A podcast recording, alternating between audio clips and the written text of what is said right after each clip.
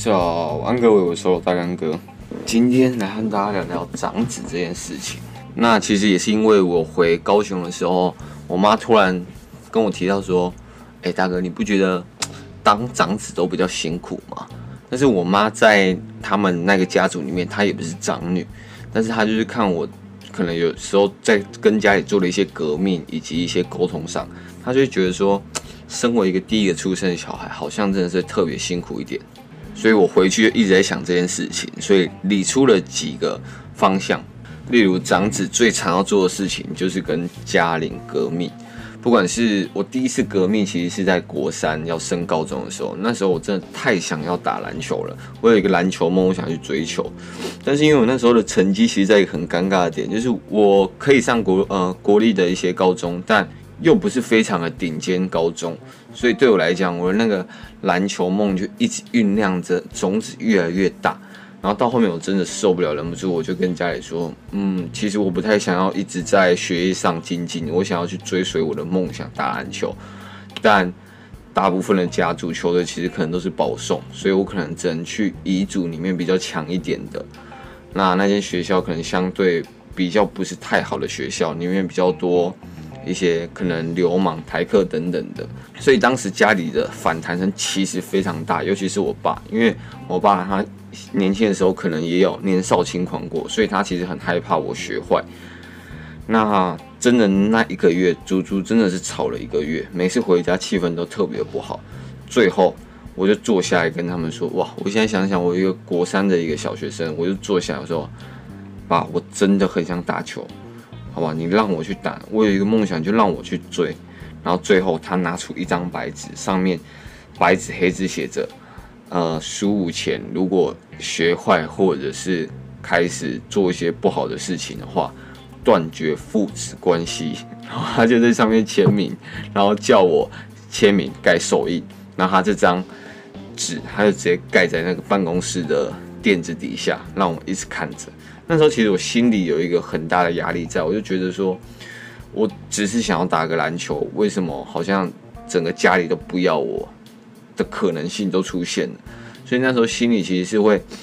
很激动，但是又至少达成了一个目的。这其实就很像社会的一些左派分子跟一些保守势力的一个对抗。我们要求的就只是一些平权。我希望我可以做什么我就去做什么，而不是你们叫我乖乖读书，我就单纯的读书而已。所以在后面，呃，开始出社会的时候，开始在对于冲撞体制这件事情，就会开始比较有感一点。像我自己前一份工作，在一个二十四小时健身房里面，我就不讲名字了，但他们里面的一些合约其实是有一些问题的，所以他们在每一个员工离职的时候，他们都会提出应该要赔偿多少钱。的一个条款，但其实这件事情是不合理的，但是他们就会说，呃，如果你不付的话，没关系，我们可能会再寄存的血函过去给你，等等的，来吓唬我们这些刚出社会的社会新鲜人。那我也因为听了几个前面离职的一些学长，然后哦要离职前，我就开始跟他们影印合约，然后去和劳工局的朋友去看一下这份合约，它到底有没有出现一些问题。还是他们只是单纯写好玩的而已，但我就会有发现，呃，有一些教练他们的做法就是，好啦，好好麻烦哦，不然看他们要赔多少，我就直接赔给他们好了。相对在从小就要去冲撞体制的一些人身上，其实这个也不能说真的是只有长子会比较特别有这样子的一个状态，只是因为年纪的关系，一定会提早遇到挑选学校，还有可能呃交男女朋友啊。或者是出来工作做的其实不是符合父母一开始所期待，所以相对在这种跟保守观念的碰撞，相对一定是比自己的呃可能弟妹还要来得多。那因为其实像呃我爸他是生病过世，所以我单亲家庭的情况，让我长子的这个责任，其实在高一呃病发的时候开始慢慢变得越来越重。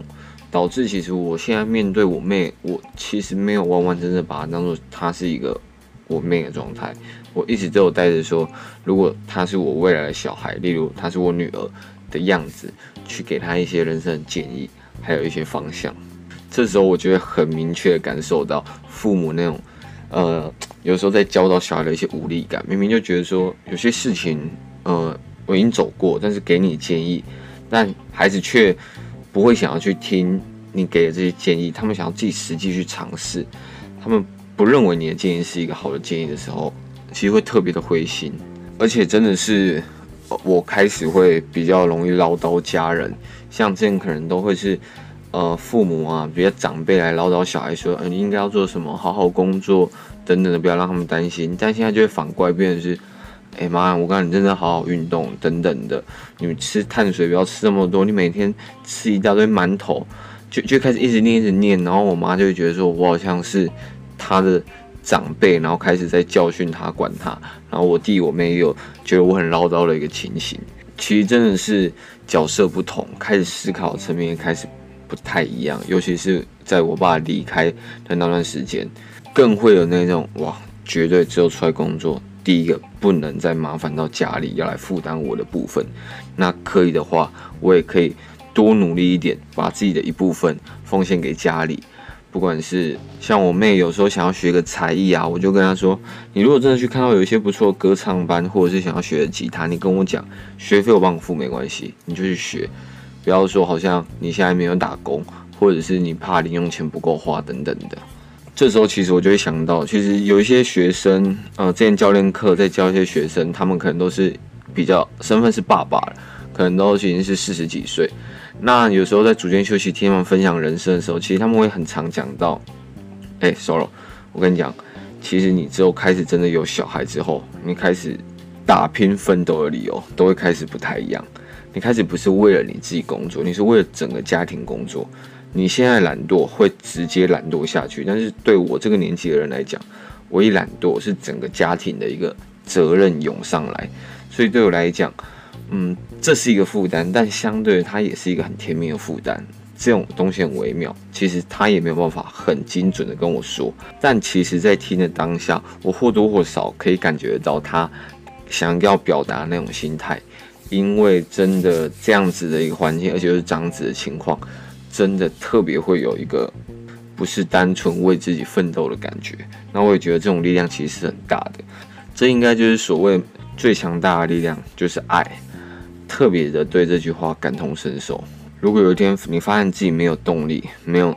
执行力要去做一些你想做的事情，去想一下有哪些人是